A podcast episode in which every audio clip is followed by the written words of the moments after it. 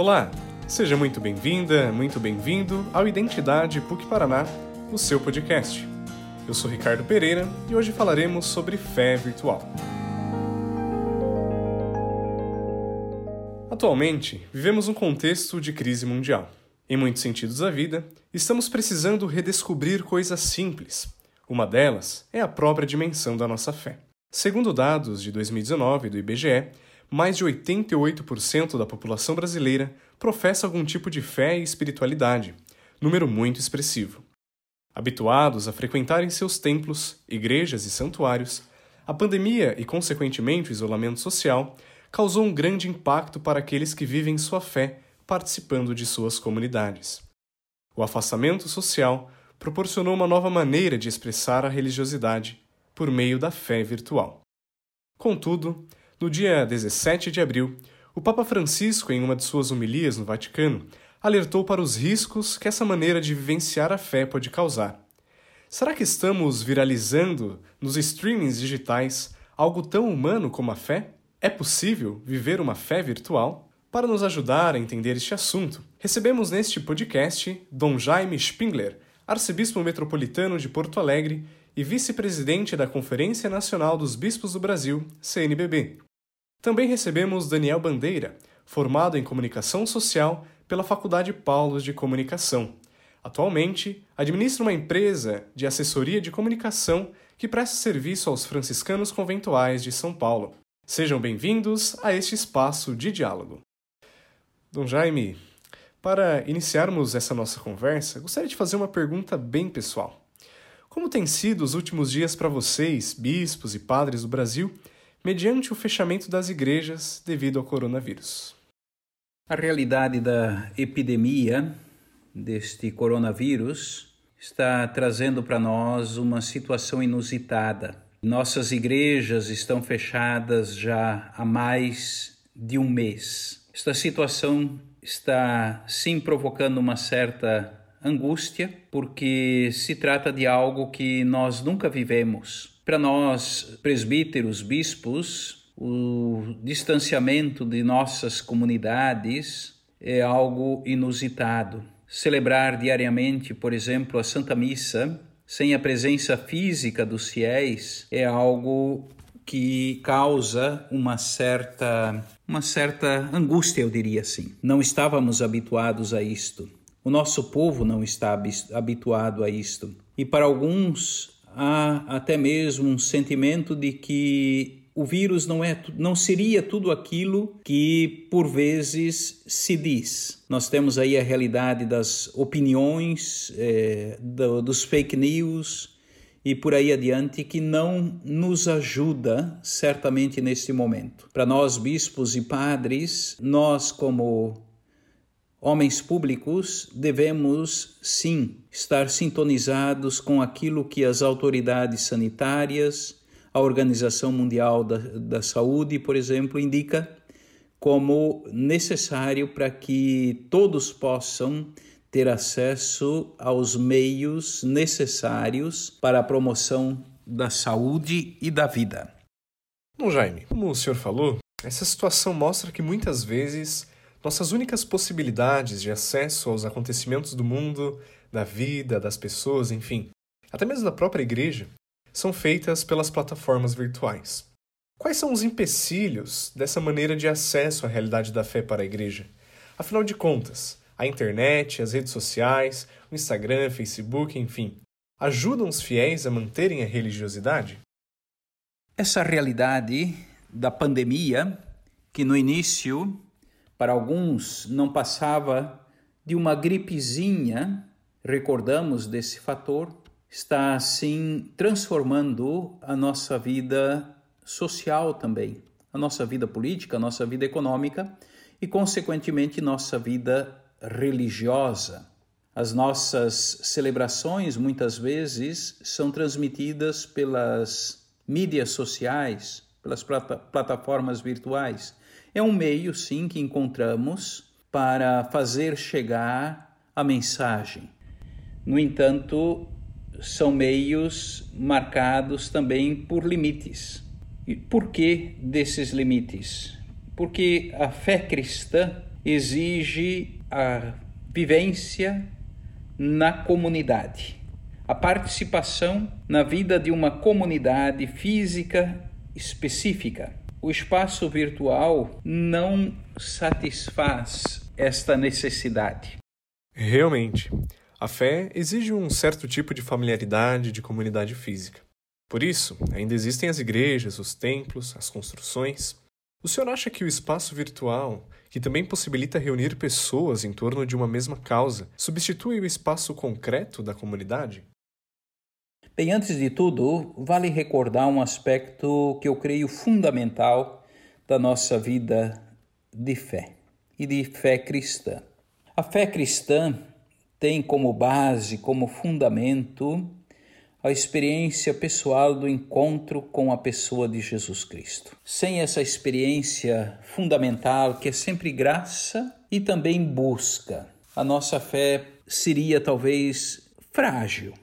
Vamos usar esse termo. A experiência do encontro com a pessoa de Jesus Cristo transforma toda a vida. Transforma o modo de pensar, transforma o modo de viver e de conviver. É essa experiência fundante e fundamental do encontro que nos leva, que me leva a inserir-me, a nos inserir numa comunidade específica.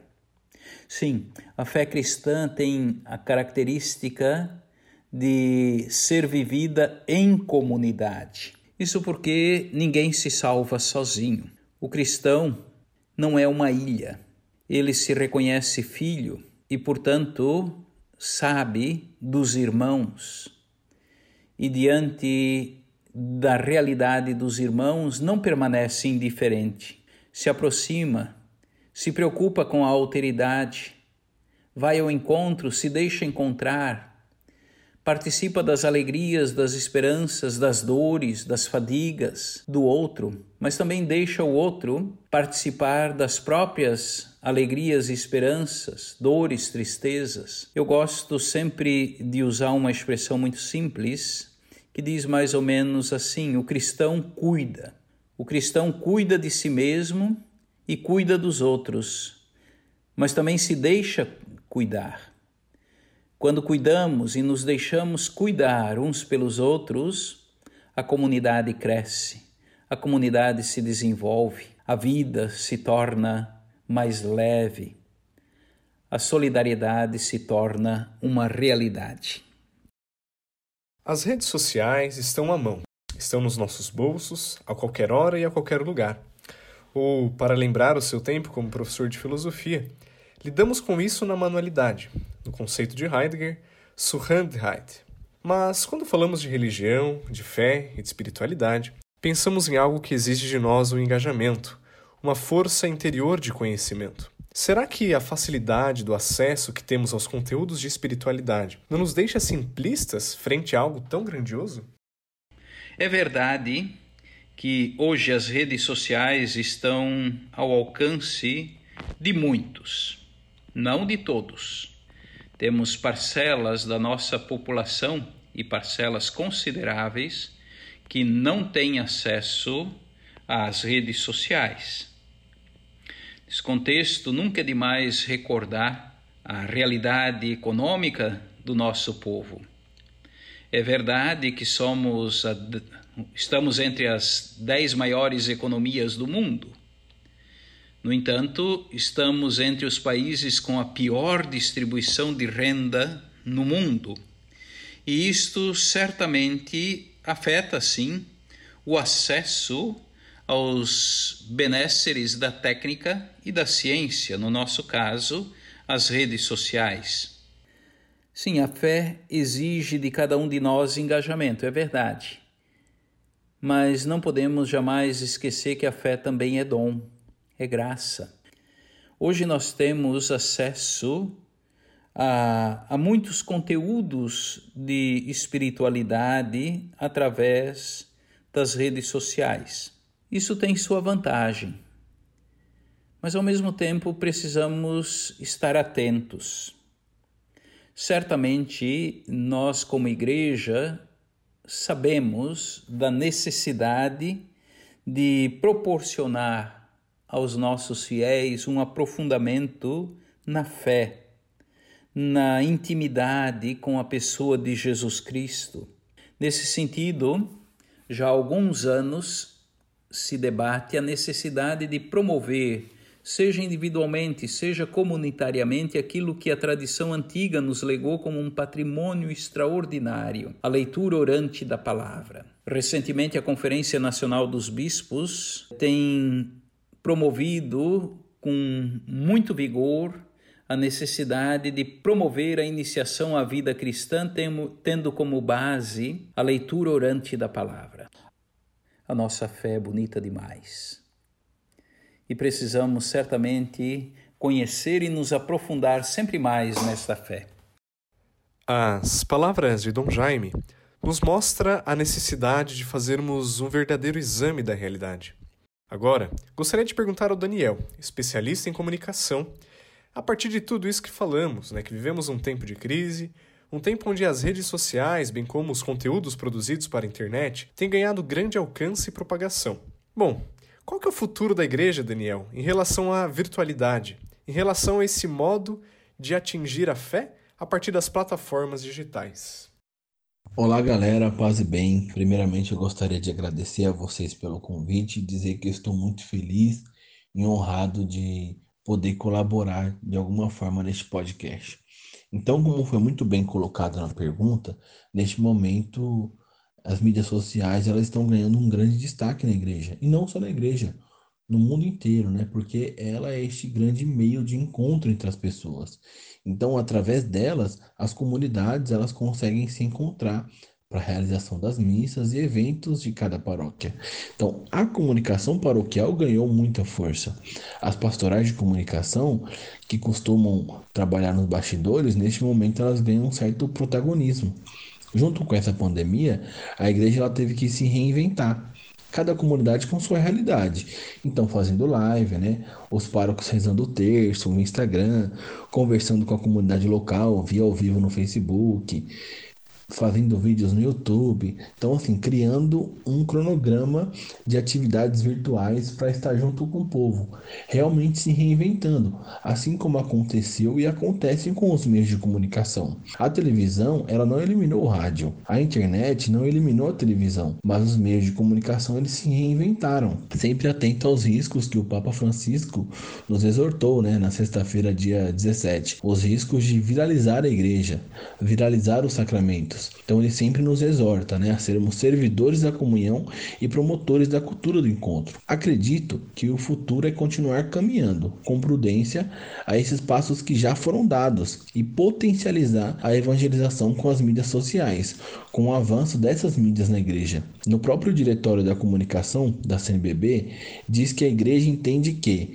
seria impossível cumprir o mandato de Cristo sem utilizar estes meios que permitem levar a mensagem a um número superior de homens. Então, o futuro da igreja é este: consolidar sua presença cada vez mais no me nos meios de comunicação e fortalecer a comunicação local, criando uma comunhão virtual da Boa Nova. Nós sabemos que os meios de comunicação na era moderna evoluíram muito. Começaram com os telégrafos, depois o rádio, o telefone e por fim a internet que condensa tudo isso. Nós sabemos que o século XX, por exemplo, foi um século de grande intervenção da televisão e da internet, onde a igreja precisou se adaptar a esse tempo. Não há como não lembrar a campanha da Fraternidade de 1988 sobre comunicação para a verdade ou das músicas do Padre Zezinho cantando sobre o novo milênio e os desafios de tornar a igreja comunicadora da Boa Nova. A pergunta é: a igreja evoluiu em termos de comunicação? Olha, a comunicação ela é algo essencial no cristianismo, né? Porque sua própria proposta religiosa ela pressupõe a expansão.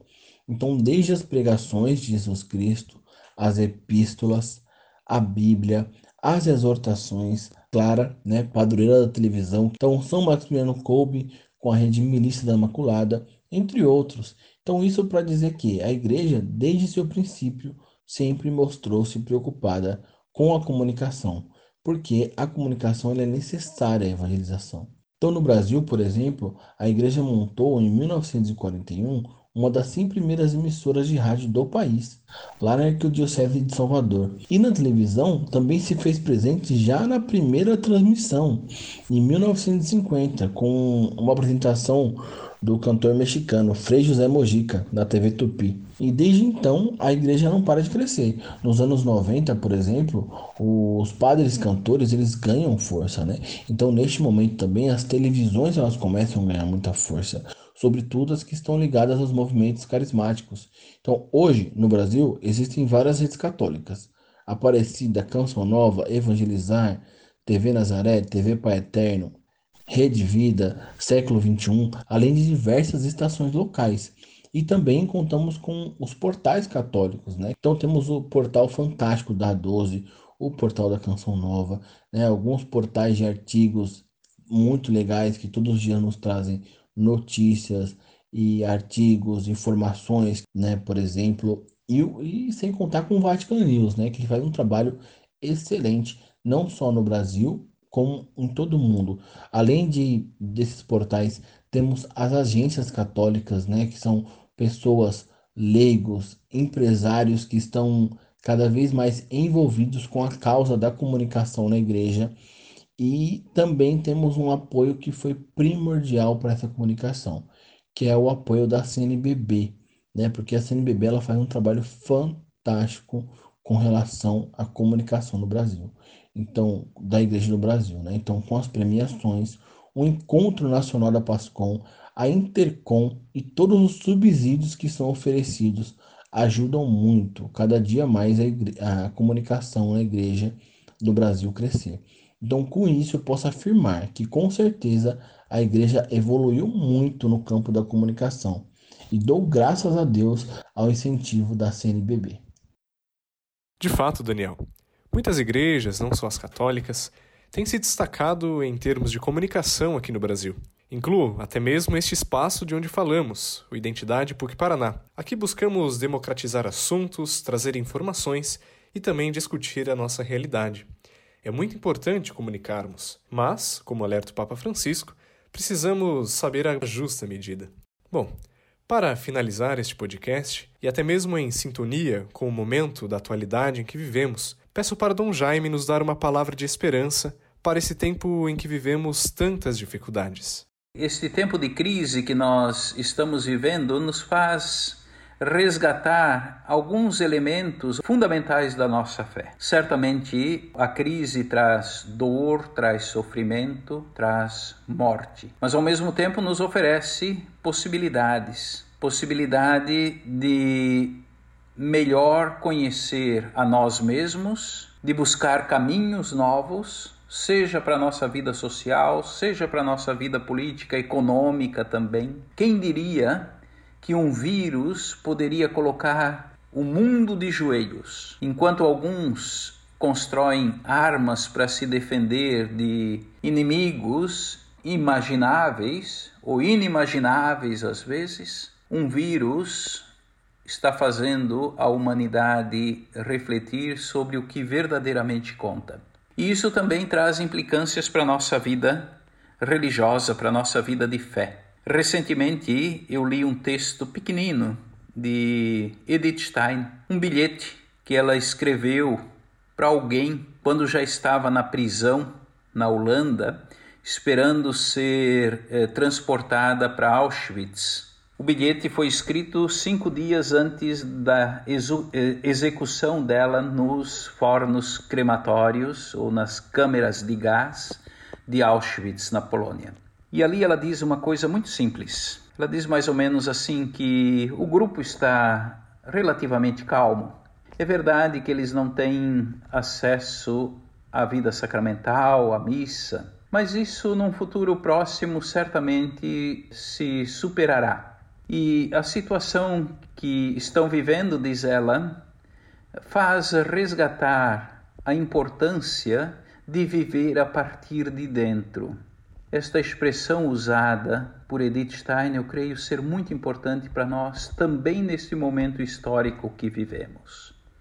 Viver a partir de dentro, viver a fé a partir de dentro, num contexto às vezes marcado por tanto esteticismo, aparências, mesmo práticas religiosas eh, marcadas por eventos, resgatar a importância de viver esta mesma fé a partir de dentro pode se tornar para nós oportunidade particular, especial.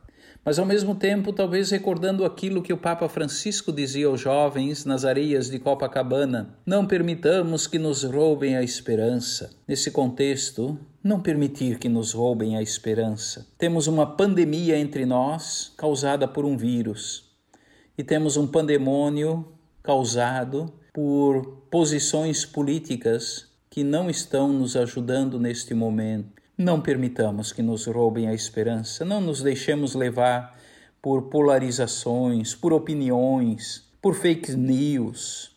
Deixemos-nos orientar pelas autoridades sanitárias, deixemos-nos guiar pela Organização Mundial da Saúde, alimentemos a nossa fé.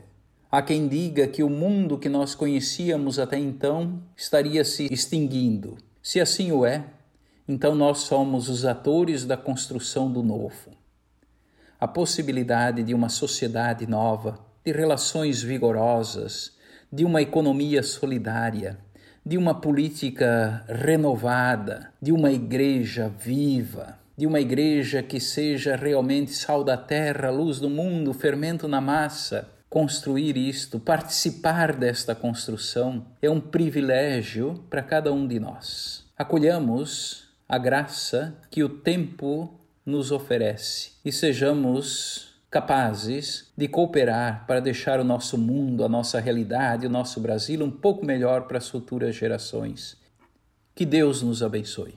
Minha gratidão a Dom Jaime e ao Daniel pela participação aqui conosco e a você, ouvinte, que nos acompanhou. Eu sou Ricardo Pereira e nos encontramos numa próxima oportunidade aqui nos podcasts da Diretoria de Identidade Institucional da PUC Paraná.